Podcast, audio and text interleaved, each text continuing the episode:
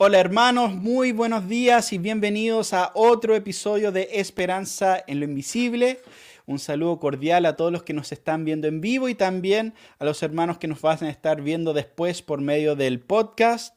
Y bueno, hoy día vamos a tener un invitado muy especial, pero antes de, introducirlo, vamos a, solamente quería comentar que acabamos de, abrir una nueva cuenta de Instagram, ya para los hermanos que, están en Instagram, ahí pueden ver en pantalla el nuevo Instagram, así de, eh, de Esperanza en lo Invisible. Hablemos de postmilenialismo, se llama, así que nos, los invito a seguirnos ahí también. Bueno, vamos a, eh, va a entrar el hermano Alberto Mansueti ya que nos va a estar acompañando en vivo eh, en, esta tarde y nos va, bueno, hermanos, si se puede comentar un poco sobre el, trabajo que ha estado haciendo, introducir un, poco el tema. Eh, sí, cómo no. Eh, mi trabajo se resume en dos palabras. Política cristiana. Ahora, el problema es que muchos, muchos evangélicos, ¿ok? Porque yo uso las palabras evangélico, católico, ortodoxo, pentecostal, porque ninguna eh, denominación tiene el monopolio del cristianismo. Eso cae muy mal a mucha gente, me, me gritan ecuménico. Yo no sé si soy ecuménico o no, pero lo que no soy es sectario. ¿okay? Entonces, política y cristianismo para mucha gente no van juntas en la misma expresión, ¿no? La política es del diablo. Entonces, yo me reía recién cuando en tu, en tu, ahí, en tu pantalla apareció un, que decía, hablemos de política. Yo sugeriría que no ponga eso porque se van a ir. Pone, hablemos de gobierno, ¿ok? Hablemos de gobierno porque las familias tienen gobierno, las empresas también, las iglesias tienen gobierno, claro está, y las naciones, o sea, los países, ¿no? También mm. tienen gobierno. así es, así porque muchos hermanos tienen, les, sale urticaria. Cuando mencionamos política, les sale urticaria, ¿no es así? Claro. Y bueno, en este programa hablamos de política y religión, entonces mejor aún. por, si, por si alguien se quiere ofender, wow, eh, ahí, ahí está todo junto.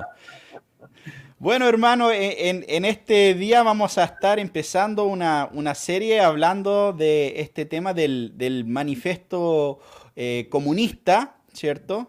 Y e, es algo que yo hace un tiempo quería eh, tocar, o sea, estaba escuchando hace, hace unos meses unas charlas del doctor George Grant, eh, donde justamente estaba hablando de la historia del, occidente y tenía una, una de esas charlas donde hablaba de varios de estos temas principales en el manifiesto comunista y, y cómo han influido en, esferas que nosotros pensamos, no, eso no, eso no tiene que ver con el comunismo.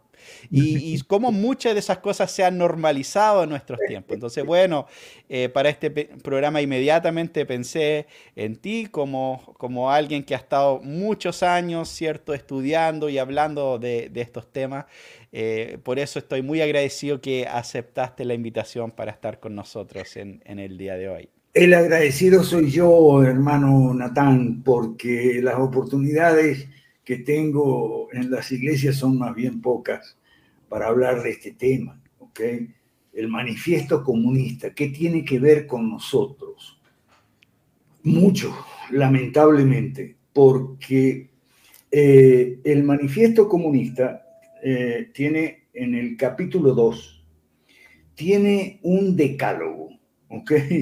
Que es el decálogo de Marx, o mejor dicho, el decálogo de Marx y Engels son 10 medidas de política pública o más, más ampliamente 10 políticas públicas que han sido recepcionadas por nuestras leyes en Occidente en todo lo que es Occidente. ¿Qué es Occidente? Occidente son, tiene tres componentes.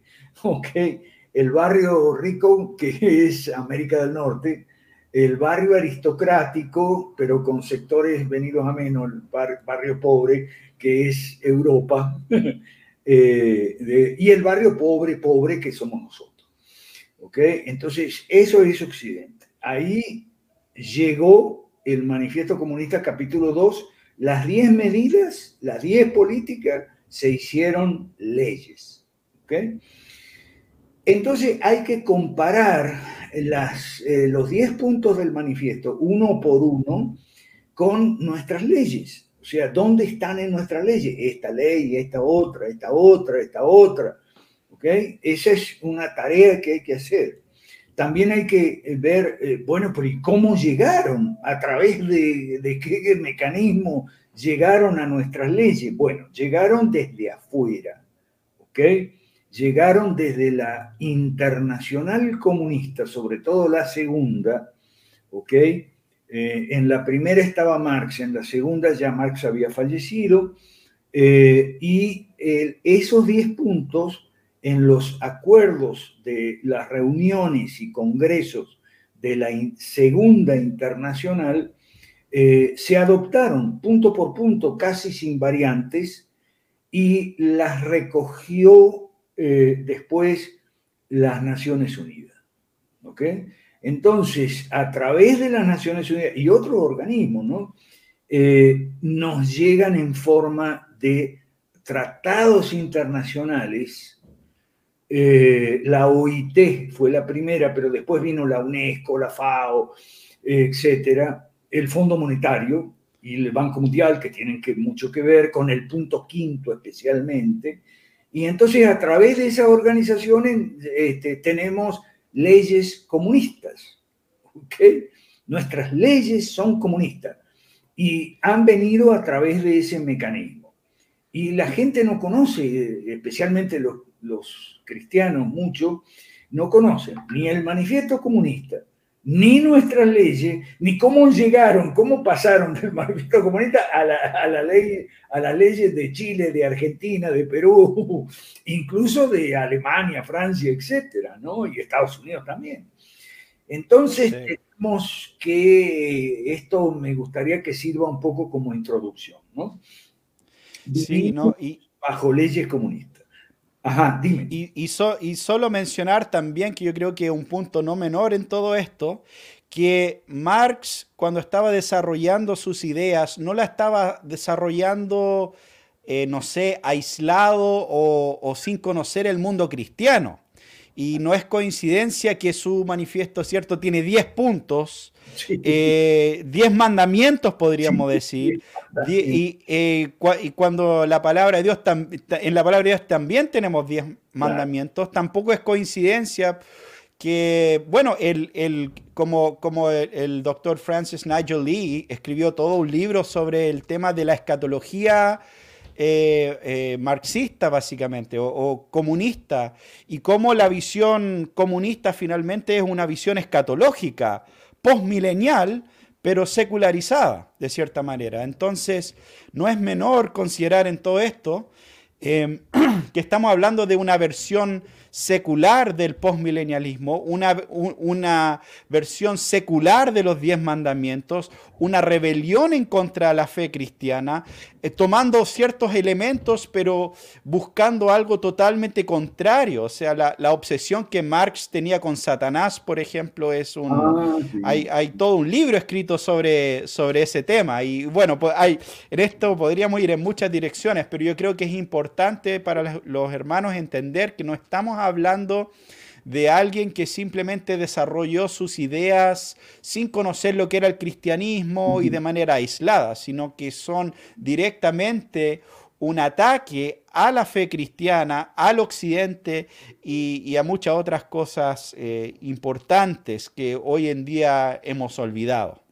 Sí, ¿qué, le, parece? Permíteme citar también el libro de Gary North, que se llama la, religión revolucionaria de Marx. Ese libro está en español, es muy bueno, muy recomendable. ¿Por qué? Porque hay que hacer comparaciones.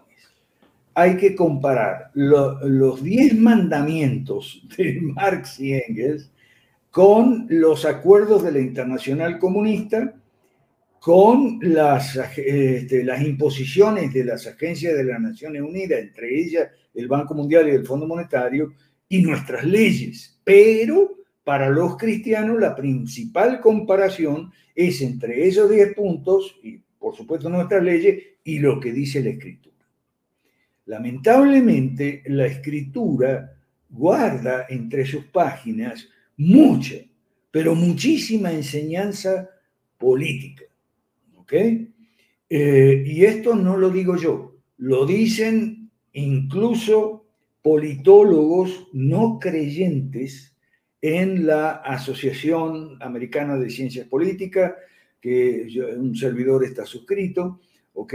Y hay muchos eh, mm, politólogos no creyentes, pero que conocen muy bien la Biblia, la conocen mejor que muchos cristianos, y te dicen que ahí hay mucha enseñanza política y de la buena. Entonces hay que comparar lo que dice eh, Marx y Engels con lo que dice la escritura. Eso un poco como introducción. Eh, excelente, excelente hermano. Bueno, ah, sería bueno que, pudiéramos empezar a entrar a, a los 10 puntos, ¿no? Dale, dale, dale. Vamos a ir ahora con el primer punto, lo vamos a poner aquí en, en pantalla. Y el primer punto dice la expropiación de la propiedad inmueble y aplicación de la renta de suelo a los gastos públicos. ¿A qué se refiere de ese, ese punto, profesor? A la reforma agraria. Eh, es importante eh, eh, traducir en este mandamiento y en los otros nueve también, traducirlo al lenguaje actual, porque está escrito en lenguaje de 1848. no se había inventado todavía la expresión reforma agraria. Bueno, el punto uno es la reforma agraria, ¿ok? Es eh, quitarles las eh, haciendas a, los hacendados, a sus propietarios, ¿ok? Eh, para hacer con ellas diversas cosas, ¿no? Podían lotearla en pequeños minifundios, porque la idea era luchar contra el latifundio, explotador y demás, eh, en minifundios y entregarle los eh, cada lotecito a un campesino, ¿ok? Eh, que antes a lo mejor trabajaba como peón de campo, como obrero rural. ¿ok? Ese es un modelo de reforma agraria. Hay otro que se llama cooperativista, que en lugar de lotear y distribuir pequeñas parcelas conucos, como decimos en Venezuela, entonces hacen una cooperativa como hizo Mao en China, ¿ok? O una mezcla de las dos cosas, como hicieron eh, Castro, los Castro en Cuba, eh, se hizo aquí, por primera vez en, en, Hispanoamérica, se hizo aquí en México, donde yo vivo en mil, cuando la revolución de 1910 y 11, que fue la primera revolución de izquierda, digamos, socialista, a, siete años antes que en, la, que en Rusia. ¿eh? Vamos adelantados en, América Latina en este tema. Entonces, eh, o una mezcla de cooperativismo, o este, en, eh, la China de Mao también se... La, el resultado fue la hambruna, la hambruna, porque el, el conuquero no, no es un tamaño rentable, o sea, el pequeño propietario no es un tamaño rentable para entonces apenas le da para sobrevivir. Y la cooperativa, bueno, ya sabemos lo que es la cooperativa, ella no es una empresa que se rige por ganancias y pérdidas conducida por sus propietarios y sus gerentes este, y empleados y eso, sino una cooperativa es un engendro político puesto a cargo de una hacienda y una producción agropecuaria. ¿ok?, eh, el modelo cooperativista más típico son los kibutzis israelíes.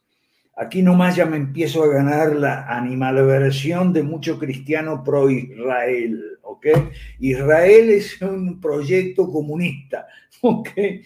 No, no tiene nada que ver con el plan de Dios. es un proyecto comunista del comunismo judío que se llamaba Bund y, después se llamó sionismo.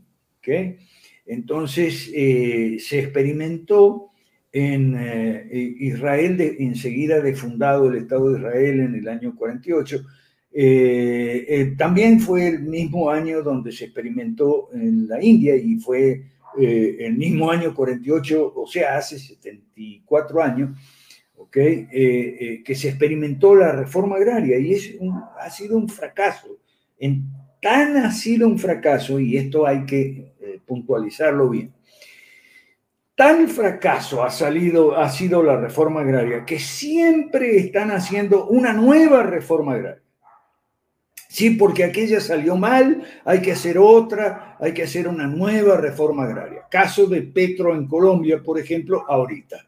Acaba de ganar las elecciones. ¿Y qué es lo primero que, que no, hay que hacer una nueva reforma agraria? Pero si la reforma agraria ya se hizo infinidad de veces en América Latina y en otras partes del mundo, pero fracasó. Entonces siempre están con una nueva reforma agraria. También en la educación pasa lo mismo. O sea, la educación pública es un fracaso, ¿ok? Como adoctrinamiento muy exitoso, pero como educación no. Eh, entonces cada tanto ya ahora viene la reforma educativa, así como viene la reforma fiscal. Oh, qué bueno, lo mejor sobre el fracaso de la reforma agraria como concepto, como noción, como primer mandamiento del decálogo de Marx y Engels, eh, lo escribió un técnico de la FAO y lamentablemente lo quitaron de la página web de la FAO, así que no lo puedo mostrar. Pero es muy bueno, explica punto por punto eh, las experiencias la reforma agraria, por qué fracasaron todo. Ahora, mucha gente podrá decir, oye, bueno, pero Mansueti, eh, el latifundio improductivo de los grandes hacendados y. Sí, sí, que eso es una cosa feudal, siempre usan la palabra feudal, ¿no? Que eso es una cosa feudal, tampoco es aceptable y tal. Sí, eso es verdad, porque no hay capitalismo en el campo. El, poco capitalismo que hay, o sea, capitalismo liberal, de libre competencia, rentabilidad, etcétera, libre comercio, en muchas ciudades hispanoamericanas, eh, países hispanoamericanos y del mundo, está un poco como limitado a las ciudades, ¿no? Lo comercial, los bancos, la parte financiera, pero el campo sigue atrasado. El campo no ha conocido todavía capitalismo como por ejemplo en Estados Unidos, en Canadá, en Australia y en Nueva Zelanda. Ahí sí eh, los, eh, los campesinos son ricos. Los campesinos tienen tremendas camionetas 4x4 que no la tienen ni el hermano ni yo. O sea, los campesinos son ricos. ¿Ok? ¿Por qué? Porque son economías capitalistas enteras que incluyen el campo también. Entonces, la, eh, eh, la actividad agropecuaria es rentable porque se cobran precios realistas debido a que como se vive en una economía bastante capitalista, la gente tiene plata y puede pagar por su bistec o por sus tomates, su zanahoria, puede pagar un precio real. Aquí no, aquí hay el mito de la comida barata que condena al, al, hombre del campo, lo condena a la pobreza permanente. ¿Ok? Eh, y eso tiene que ver mucho con este punto uno, eh, Natán. Eh, claro, y bueno, y algo importante con todo esto, porque si bien es impresionante la cantidad de, proyectos fracasados que hemos visto desde que se escribió esto hasta ahora, a raíz de esta propuesta. Y, como ya mencionado, hay muchos ejemplos que se podría dar del fracaso de esta idea. Pero, no, pero bueno, para el, para el, para el creyente marxista nada de eso importa porque ellos tienen una esperanza escatológica. Ellos tienen la esperanza, sí, ha fracasado 20 veces, pero la, la vez 21, esa sí que va a funcionar. Entonces, nada de lo que se está diciendo va a cambiar la mente de esas personas. El punto importante para nosotros como cristianos en este sentido, yo creo que es, es también mostrar no solamente que esto no funcionó, pero también mostrar que eh, tenemos, hay una razón por qué estas cosas no funcionan, porque van en contra de los mandamientos de Dios, ¿cierto? No es solamente una mala idea eh, en ese sentido. ¿Y por qué? Porque el Estado no tiene el derecho de expropiar la propiedad de otros. O sea, para empezar, el, Estado, la, tierra, como dice la palabra de Dios, la tierra es del Señor, ¿ya? Entonces el Estado no tiene ese derecho, no es dueño ya de, la propiedad privada de las personas y por lo tanto cuando lo expropia está robando finalmente. Y, también quizás en, muchas de nuestras naciones eh, quizás no, no, no, ha llegado a ese extremo, pero sí vemos eso, algo implícito, por ejemplo, en el pago de contribuciones que tenemos acá y me imagino en muchos lugares, o sea, donde tú tienes tu propiedad, pero tú tienes que pagarle al Estado rentas, básicamente tú tienes que arrendarle tu propiedad al Estado. Y en eso estás implícitamente diciendo que el, que el Estado es dueño de eso. Y es un, eh, yo creo que es un problema eh, de principio que encontramos en, en ese tipo de, política, a mi parecer. Y bueno, es, es, eso es algo que otros han dicho muchas veces también. Así es, podemos poner ejemplos del pasado, por ejemplo, la reforma agraria de Frey en Chile. Frey, el papá de, o sea, te estoy, estamos hablando de los años 60, la reforma agraria de Frey, y después en los 70 la reforma agraria de Allende. Y en mi país natal, Argentina, tenemos ahora que es un, un son gobiernos, todos los gobiernos, ¿eh? el anterior y este también, eh, todos los anteriores le caen a impuestos a los ojeros. ¿Quiénes son los ojeros? Y los únicos que traen dólares a la Argentina, pero le caen encima con, uno, con lo que llaman retenciones. Retenciones es otro atentado contra la ley de Dios, contra la santidad de la propiedad privada. ¿Ok? Las retenciones, bueno, tú vas a exportar tanta tonelada, pero eh, hay una parte que es del Estado, venga para acá, de modo que se, es la expropiación del suelo, de la propiedad inmueble, pero también la expropiación del producto de la tierra y la ganadería. Como también eh, el tema de la propiedad del subsuelo que ese es un tema que entra aquí en el punto uno, ¿eh? por eso estamos detenidos en el punto uno, porque hay mucho hilo que cortar. ¿Qué pasa con la propiedad del subsuelo? Bueno, en los países cristianos se entendía que si tú eras propietario de un pedazo de tierra, esa propiedad no era solo el suelo, sino también era una propiedad que iba del subsuelo a, del infierno hasta el cielo, así se decía. Era una frase muy común de tu propiedad ah, eh, eh, va desde el cielo hasta el infierno, ¿ok? Eh, de manera que si se, de, repente encontraste petróleo allí en tu campo, tu propiedad, el petróleo es tuyo. Ah, no, pero en América Latina no, porque es del Estado. ¿ok? Eso también es un atentado contra la propiedad inmueble y tiene que ver con el punto como, como dice hermano, el punto uno es, es muy importante porque, bueno, y, y, al final eh, todo esto es, es, un atentado de diferentes, cuando vamos viendo los otros puntos, son todos atentados básicamente en contra del derecho a la propiedad y, y, la idea de que el Estado básicamente tiene la, la potestad para, para expropiar todo esto de una forma u otra, o sea, a través de, vamos a ver ahora, eh, es, lo mismo con este punto 2, ¿cierto? Que, a ver, ¿cómo es el eh, punto 2? El punto 2 es el fuerte impuesto progresivo, ¿ya? Bueno, nuestras leyes son más comunistas todavía. Nosotros hemos ido mucho más allá de los diez mandamientos. Hemos cumplido con creces en nuestras leyes los diez mandamientos, porque el segundo mandamiento dice fuerte impuesto progresivo, pero resulta que aquí todos los impuestos son progresivos y son un montonón, ¿ok?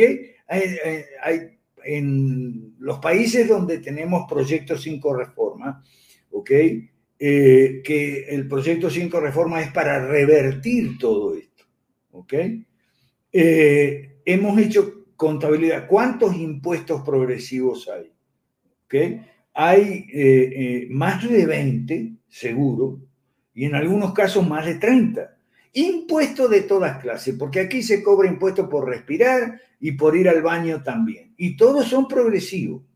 ¿Qué es progresivo? Progresivo significa eh, que mientras mayor es la base imponible, eh, mayor es la tasa.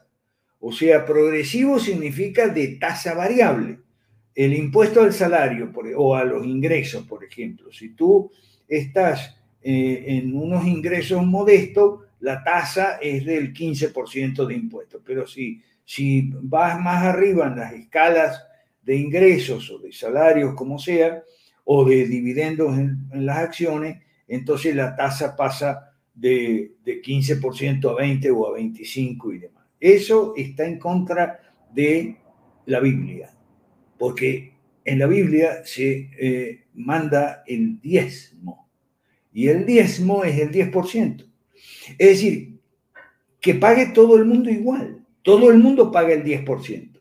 Ah, pero es que el rico tiene que... Ah, bueno, sí, el rico paga más porque el 10% de lo suyo es más que el 10% de otro que es más pobre. ¿Ok? Pero no hay esa progresividad del impuesto.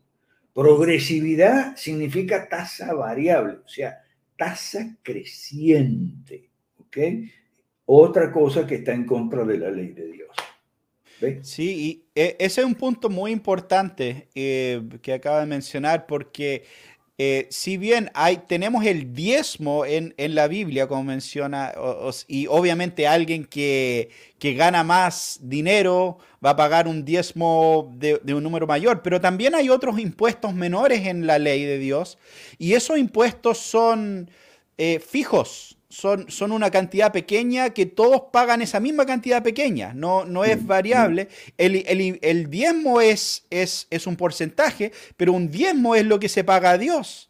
Y es, y es loco porque los estados modernos, hablar de un impuesto de un 10% es, es casi un chiste hoy en día. Y, y, ahí vemos el... el ah, realmente la arrogancia del Estado moderno que se cree superior a Dios, ¿ya? Porque cualquier persona que te está pidiendo más que el, 10% es claramente se, se, está creyendo superior a Dios, porque incluso Dios, el creador de cielo y tierra, solo pide el 10%, ¿me entiendes? Hoy en día, o sea, bueno, hay, varía mucho en diferentes países, pero yo sé eh, no sé, por ejemplo, en los Estados Unidos las tasas de, impuestos pueden llegar hasta un 50, 60%, ¿cierto? En, el sueldo de alguien si, gana mucho dinero. Y las personas dicen, ah, pero no importa porque tiene mucho dinero y, ese, no sé, ese 40% que le queda igual es mucho, pero es su propiedad. ¿Ya? Eh, eh, ese es el punto. Si él adquirió ese dinero de manera justa y legítima, es su propiedad. Y, eh, no te, nosotros y el Estado y nadie tiene el derecho de robarle su propiedad bajo la ley de Dios. ¿ya? quizás podemos decir, bueno, esa persona como ha recibido mucho, tiene un deber moral y de ser generoso.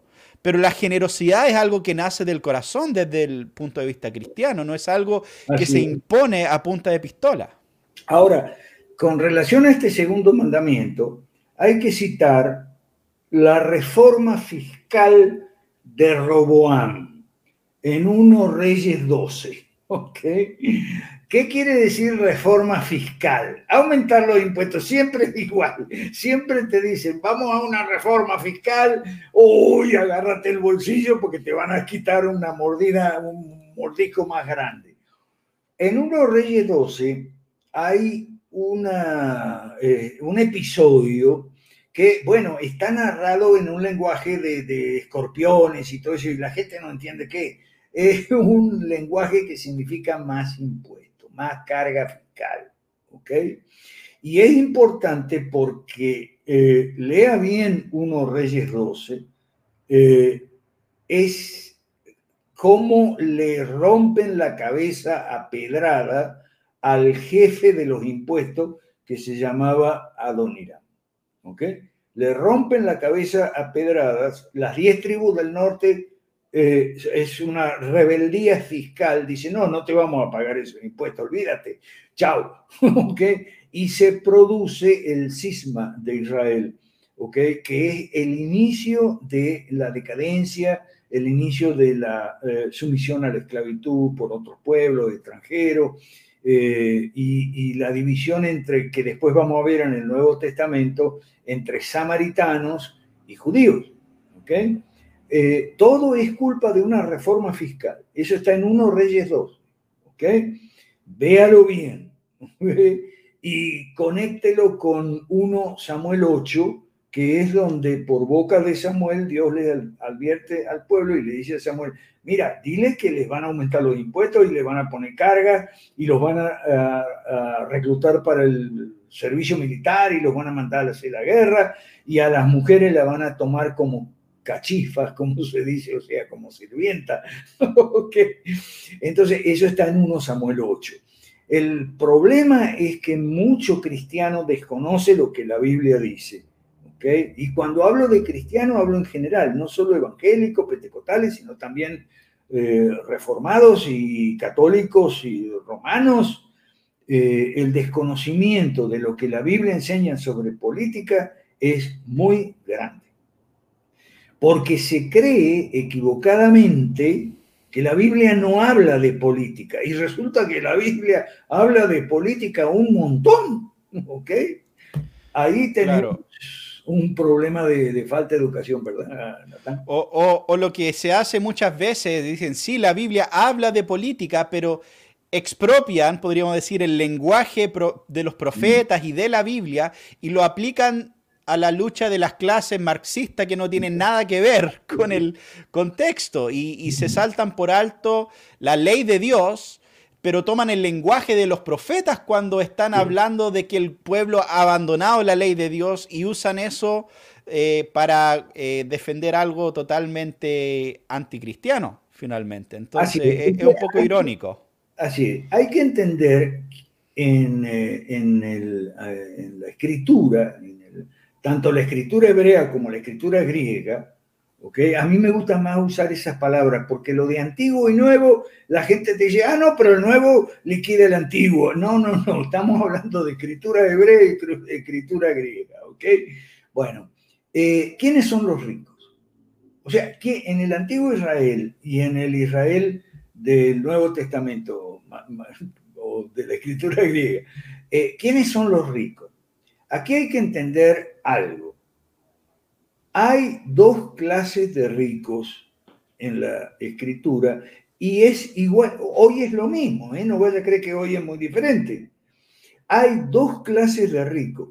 Los ricos en buena ley, digamos, los que hicieron su riqueza a fuerza de trabajo, aun cuando hayan heredado un capital inicial de su papá o su abuelo. Eso es importante porque enseguida vamos a ver el mandamiento contra la herencia. ¿Ok? Eh, no importa si heredaron un capital inicial de su papá o su abuelo, o si no heredaron nada y lo hicieron todo a pulso, ¿ok? No importa, pero esos ricos que hicieron su riqueza en el comercio, ¿ok?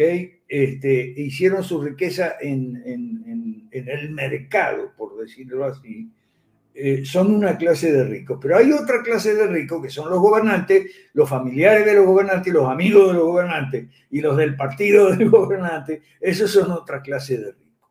Ahora bien, en tanto la economía se aleja más de la ley de Dios y en, en la escritura tenemos que eh, el pueblo se había alejado muchísimo de la ley de Dios, ya los ricos, eh, casi todos son ricos de la política, ¿ok? No ricos del comercio y el libre mercado. Eso eh, hay que aclararlo ahí, Natán.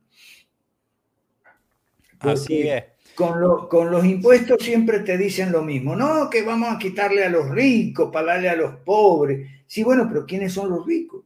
¿Ok? Ahí hay que tomar ahí. Ok, no sé cuál es el 3. justamente, bueno, justamente iba a mencionar que el... Eh, eh, bueno, y ahora, ahora vamos al, a la ley justamente del derecho a la herencia. Y bueno, estaban mencionando en las noticias ahora que uno de, de, lo, de la familia real, lo vi hoy día, eh, iba a heredar, como por la muerte de, de, la reina y todo, iba a heredar mil, como mil millones de libras o algo así, en, pero no iba a pagar impuesto a herencia. Porque había una cláusula especial para retener la riqueza de la realeza, eh, entonces no pagaba impuesto a herencia, pero el resto de ojalá, que nadie tuviera que pagar eh, impuesto a herencia, pero bueno, vamos a, vamos a entrar a ese tema ahora. Sí, cómo no. Yo quiero citar aquí un artículo de mi maestro Alberto Venegas Lynch, que se llama La Argentina adopta el manifiesto comunista, está en Cato de 28 eh, eh, de julio de 2022, lo puede, lo puede ver ahí si quiere, ¿no?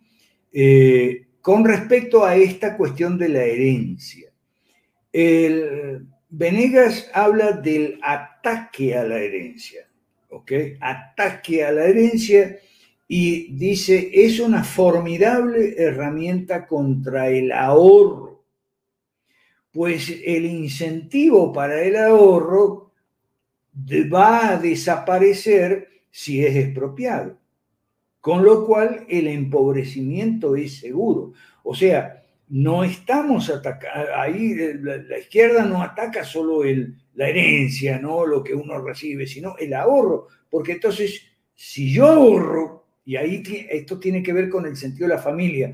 El marxismo siempre quiere destruir la familia y la manera eh, terrible de destruir la familia es destruir la economía del hogar, la economía doméstica basada en el ahorro, porque uno no ahorra solo para sí mismo, uno ahorra para los hijos y las hijas, ¿ok? Eh, entonces, ¿Qué sucede cuando viene el ataque a la herencia? Bueno, que para qué voy a ahorrar si mis hijos no van a recibir lo que yo estoy guardando para ellos. ¿Ok? Por eso dice Venegas Lynch, el empobrecimiento es seguro. ¿Ok? Entonces, eh, esto es importante porque una de las causas de la pobreza en, eh, América Latina son las bajas tasas de ahorro. No hay prácticamente ahorro. Claro, porque eh, por lo menos tres de los diez mandamientos, y este es uno de esos tres, eh, atentan contra el ahorro. Entonces, una economía que no ahorra no se capitaliza. Es lo mismo que una familia, ¿ok? Entonces, cuando estudiemos la pobreza en América Latina, tomemos en consideración que vivimos bajo leyes comunistas muy castigadoras de la herencia. ¿Cómo son las leyes de herencia hoy en día? Y bueno, teóricamente tú puedes heredar eh, de tu papá o de tu abuelo si te deja su testamento y tal, y que sé sí, pero cuidado, que hay lo que se llama la legítima, que es una cosa importante y hay que aclararlo porque tiene que ver con esto. Derecho a la herencia incluye también el derecho del padre a desheredar a los hijos que no respetan o que son agresivos, rebeldes y tal.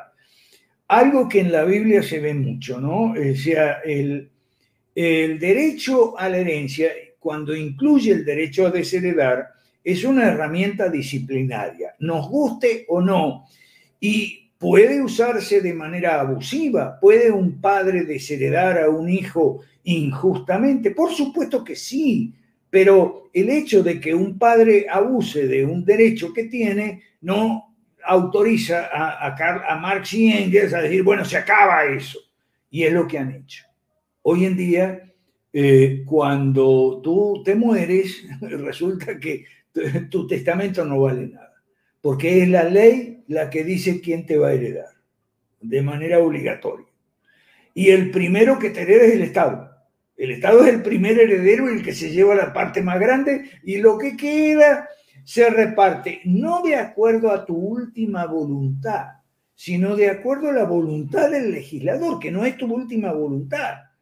Esto es importantísimo. Lo que pasa es que los cristianos saben poco de gobierno y de leyes. ¿ok? Por eso yo te digo, hay que comparar los, el 10 mandamientos de Marx y Engels con las leyes que tenemos. Justamente, bueno, y, fue muy importante lo que, lo que dijo ahí, profesor, porque eh, bueno, mencionó antes que hay diferentes gobiernos y, hemos hablado muchas veces en este programa de los gobiernos, del autogobierno, del gobierno de la familia, del gobierno eh, de, político, ¿cierto? Y también del, gobierno eclesiástico. Y cada uno de esos gobiernos tienen sanciones también. Tienen una, o sea, el, el gobierno político, ¿cierto? Como dice Pablo en Romanos 13, lleva la espada. Entonces, tiene, tiene una herramienta para castigar a malhechores. la, eh, la, iglesia, ¿cierto? Tiene la excomulgación. O, y, bueno, tiene ese, esa maquinaria de, de, sanción, podríamos decir. Y después todo se pregunta, ¿y cuál es la maquinaria de la familia? Y justamente uno de los elementos centrales es, es el que mencionó, que este tema de la herencia y de desheredar a, los hijos que, van en contra, bueno, principalmente que los que se alejan del Señor y no son fieles al pacto. O sea, ese, ese finalmente eh, en la escritura es como el enfoque principal y, hay tantos padres cristianos hoy en día que no entienden ese aspecto de, la responsabilidad y, la, y, el gobierno que Dios le ha dado en su familia. Y dice, oh, qué cruel eso, pero, pero, pero en realidad lo más cruel es cuando se ha dejado de lado la responsabilidad del gobierno de la familia. Y bueno, eso, eh, eso entra mucho en, en, este punto. Y también está en conflicto con lo que hoy día eh, bueno, se ve a través de la legislación, pero también se respira en el aire de cierta manera, yo creo. Porque, por ejemplo, estaba viendo este famoso basquetbolista eh, Shaquille O'Neal hablando el otro día. Eh, de que él no le iba a dejar ni un centavo a sus hijos, que él su dinero se lo ganó él y él o se lo va a gastar todo o, o, lo va a dar a alguna caridad, pero a sus hijos ni un centavo. Y, eso es algo muy común y muchos cristianos dicen, sí, eso suena muy bien, eso suena, suena justo o, algo por el estilo, pero, pero mira, hermanos, lo que dice la escritura en Proverbios 13, 22, dice, el hombre bueno deja herencia a los hijos de sus hijos, pero la riqueza del pecador está reservado para el justo. Entonces, esto no es simplemente un tema de diferencia de opinión, como, ah, ok, tú eres de la idea de, dejar herencia, yo no soy de la idea, ok, sigamos. No, la palabra de Dios dice que es bueno dejar herencia a, los hijos de los hijos. Y la herencia se puede adelantar. Acuérdate la, la parábola mal llamada del hijo pródigo. El hijo pródigo que le dijo al, papá, eh, dame mi parte ahora ¿Y qué le dijo el papá? Ah, bueno, está bien, si tú quieres tu parte ahora, yo te la doy, toma. Eso es algo que se podía hacer fácilmente también y eh, está bien, porque es el dinero que el padre le guarda para los hijos después de su muerte, de repente puede haber un reparto en vida. El asunto hoy en día es que el reparto en vida es mandatorio si tú no quieres que te caigan las leyes tan severas. ¿okay? Claro entonces, eh, eh, muchas veces se hace un reparto en vida y el abuso viene de los hijos, ¿no? Porque cuando tú le diste todo, entonces ellos no te dejan entrar a la casa. Pero bueno, todos esos abusos son en buena parte eh, producto de dejar de lado las leyes de Dios. Ok. Claro, y está todo hecho para debilitar la familia, como, como mencionó antes. esa es la idea. Bueno, bueno, bueno, veamos aquí el, punto número, número cuatro. Vamos, vamos avanzando, lentamente, Pero, pero vamos, adelante. Cuba, Venezuela, eh, Nicaragua.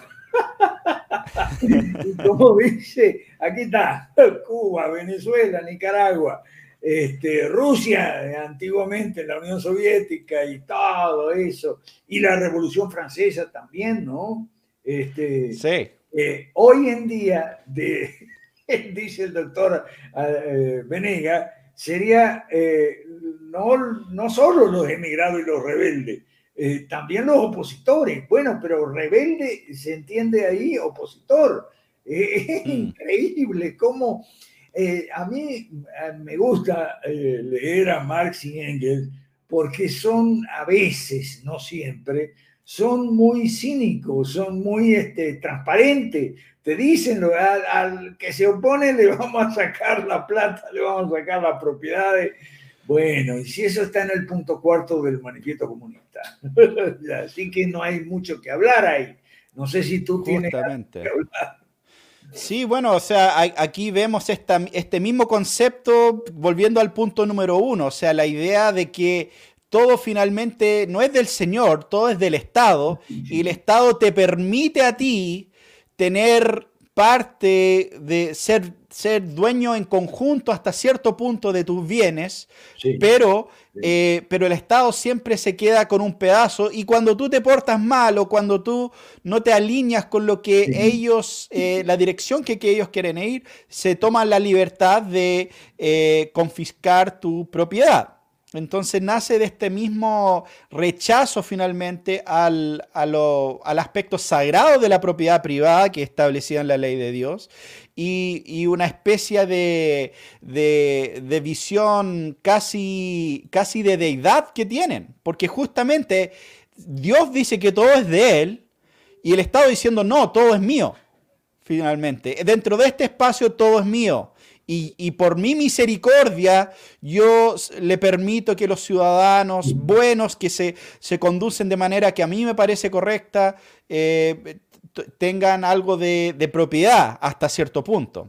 Sí. Pero vemos esta mentalidad de, bueno, y, como mencionó también, es muy irónico la, Revolución Francesa, donde estaban hablando todo de derecho humano, derecho humano, pero aparentemente las 200 personas por semana que estaban decapitando, ¿cierto? En el reinado del terror, no, no, aparentemente no eran humanos, ¿cierto? Porque eran oposición, porque no eran, si tú no, eres, no estás alineado con, con el régimen, dejas de ser humano en, esa visión, porque es algo dado por ellos, no es algo divino dado por Dios, no es el imago Dei que nosotros entendemos de las escrituras en ese sentido. Entonces, por lo tanto, eh, este, este concepto eh, vuelve a, la idea de, de, que la propiedad finalmente es del Estado, te lo, te lo prestan hasta cierto punto, eh, te cobran una renta y bueno, y si te portas mal o si te vas por mucho tiempo, ya pasa de vuelta a, ellos.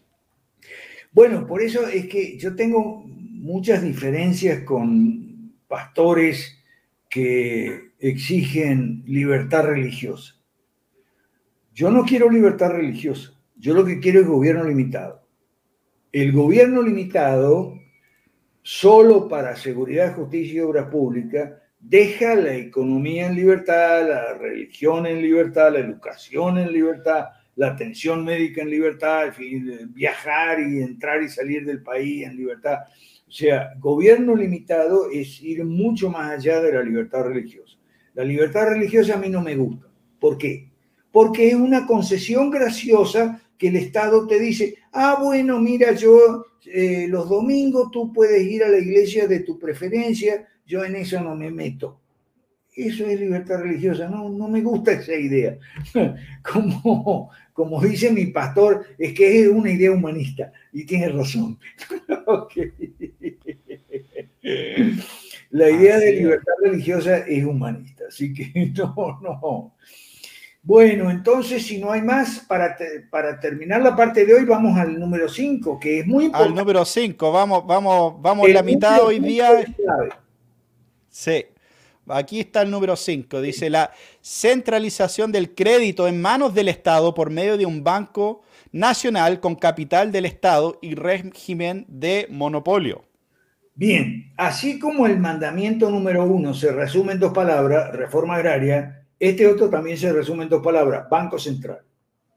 Y ahí tenía, ¿cómo? Pero si todos los países tienen Banco Central y qué sé yo. Sí, todos los países tienen Banco Central, eso es correcto, porque es el, quinto mandamiento del decálogo de Marx y Engels. ¿Qué es un banco central? Un banco central no es un banco, ¿ok? es muy central, pero no, banco no es, porque no es una institución privada que intermedia entre la demanda y oferta de fondos prestables. Es una agencia del Estado, eso es un banco central, que tiene el monopolio de la emisión ¿ok? de dinero y tiene el tremendo poder, también muy en contra de la ley de Dios, eh, tiene el tremendo poder de imprimir unos billetes y decir, esto es dinero, ¿ok? Así que y lo que se llama el curso forzoso. Y ustedes están obligados a usar estos billetes que yo imprimo aquí en el sótano del Banco Central como dinero, ¿ok? Entonces, dinero es lo que yo digo que es dinero. Eso es, yo lo menciono siempre a propósito de dar al César lo que es del César y a Dios lo que es de Dios. ¿Qué es lo que es del César? Bueno, para la gente hoy en día el estatismo eh, del César es todo lo que el César dice que es del César. Si el César dice que la educación es de él, entonces la educación es de él. Si dice que el dinero es lo que él dice que es dinero, entonces el César siempre tiene razón. Este número 5 es el Banco Central. El Banco Central no solo tiene el monopolio de la emisión de dinero, ¿ok? Dinero de papel que no tiene ninguna garantía metálica para nada como tenía antes, antiguamente, ¿ok? Eh, eh, eh, no solo tiene ese monopolio, sino que además con ese monopolio, con ese dinero financia al gobierno, financia y así crea inflación. Aquí está la fuente de la inflación. Crea inflación financia al, gobierno y qué es lo que hace también con los otros bancos. ¿Por qué se llama central? Porque respecto de los otros bancos es el prestamista de última instancia. Last Resort Lender. Bueno, tú sabes inglés, perfecto, yo no. ¿eh? es el prestamista de última instancia. ¿Eso qué quiere decir? Eso quiere decir que los bancos pueden actuar de manera irresponsable, como en la crisis de las burbujas, pueden conceder préstamos por encima de, eh, los eh, depósitos y, reservas. Total, si pasa algo, si hay una corrida, si hay una insolvencia, si hay un riesgo de quiebre y tal, viene el Banco Central y me dice, ah, sí, cómo no, ¿cuánto necesita? Y me da. Eso es terrible para una economía. Bueno, eso está en el punto. Todo eso. Todo eso. Y bueno, finalmente eh, terminan usando la inflación prácticamente como otro impuesto. un impuesto prácticamente para muchos eh, invisible hasta cierto punto, eh, pero que aún ahí, ahí está finalmente. y así también le roban al, al pueblo por medio de, esos mecanismos eh, en, cuanto a, los políticos. Entonces, ese es un punto muy, me parece muy importante. Eh, eh, de, bueno, y hay un montón de temas que podríamos conversar, o sea, en cuanto a hay, todo el mundo de, criptomonedas, de un montón de, ideas que se están alejados de un banco central y, eh, y, va a ser interesante cómo esto se maneja hacia el, hacia el futuro, porque esto es una tremenda herramienta para el, Estado de mantener control también y de mantener eh, control, si tiene un control sobre la moneda, uf, eh, es tremendo en ese sentido. Entonces, no es, no es una herramienta que fácilmente van a soltar. No. Eh, y, y déjame, eh, como vamos a tener otra parte donde vamos a desmenuzar, porque eso es lo que estamos haciendo, del 6 al 10, ¿ok? Vamos a desmenuzar del 6 al 10, vamos a, esta parte vamos a terminarla aquí. Déjame decirte otra cosa, hacen lo que se les da la gana y esto es lo que le da a los Estados Unidos el inmenso privilegio e injustificado, además, de que su moneda de papel sea la moneda de reserva de todo el mundo. Por eso yo me estoy ganando muchos más enemigos de los que, de que antes cuando digo que Rusia y China quieren desdolarizar eh, la economía global y eso es un propósito, a, mi juicio, bueno y encomiable. ¿okay? Desdolarizar significa eh, eh, quitarle a los Estados Unidos ese privilegio y como se hace muy fácil, se deja de usar el dólar. Ahora, cuando decimos se deja de usar el dólar, entonces, ¿qué vamos a usar? Bueno, los rusos y los chinos entre ellos, para su comercio entre ellos, están usando el rublo y el yuan, ¿okay? que es la moneda de ellos. Pero hay pasos en función de caminar hacia el restablecimiento del patrón oro. ¿okay? No en las mismas condiciones, muy posiblemente, que este, eh, el restablecimiento que se hizo antes de la Segunda Guerra, ¿ok? Y después de la Segunda Guerra y que se terminó de cortar en 1971 cuando fue Nixon. Aquí hay que señalar que por lo menos en América Latina, el punto quinto del manifiesto comunista no nos llegó de Moscú, nos llegó de Washington. Aquí hay que señalar la misión Kemmerer. ¿Qué fue la misión Kemmerer? En los años 20 y 30 no había bancos centrales en América Latina. Y fue una misión de los Estados Unidos, no de la Unión Soviética, sino de los Estados Unidos, que se llamaba la misión Kemmerer, la que vino a aconsejar y asesorar para implementar el punto quinto del manifiesto comunista. Bueno, ya nos punto importante. Que no sé, por mí podemos esperar hasta el siguiente, no sé tú. Sí, bueno, hermano, sé que, sé que tienes, tienes cosas que hacer ahora, pero te agradezco mucho tu tiempo y la oportunidad que hemos tenido en este programa de conversar sobre estos temas. Yo he aprendido mucho y sé que los hermanos escuchando eh, también y vamos a, vamos a coordinar ahí para seguir para el próximo episodio, la próxima semana, eh, seguir con el resto de, estos puntos. Entonces, eh, bueno, sí. Sí, sí, no, yo tengo tiempo, no, no es mi ah, tiempo el problema. El problema es que la gente no quiere videos de más de una hora, entonces... Claro, sí, generalmente lo mantenemos a una hora estos, estos, estos programas. Así que, pero hay que explicar que de los 10 puntos, si a mí me apuran y me, dice, me dicen, de esos 10 puntos, ¿cuál te parece a vos el más grave, el más terrible, el más criminal? Yo diría que este, el quinto porque es la manera de robarle a la gente y de los Estados Unidos asegurarse un predominio injustificado, ¿ok? Eh, es un impuesto invisible, es, técnicamente se llama impuesto a los tenedores de saldos líquidos y afecta principalmente a los más pobres, a los que dependen de un ingreso fijo. Con, el robo consiste en degradar el eh, valor del dinero, ¿ok? Es decir, eh, degradar el poder de compra. Si yo imprimo más, más billete, le estoy quitando poder de compra a cada unidad. Es decir, ¿cómo se produce la inflación? Bueno, cuando el Banco Central sigue y sigue y sigue imprimiendo, ¿ok?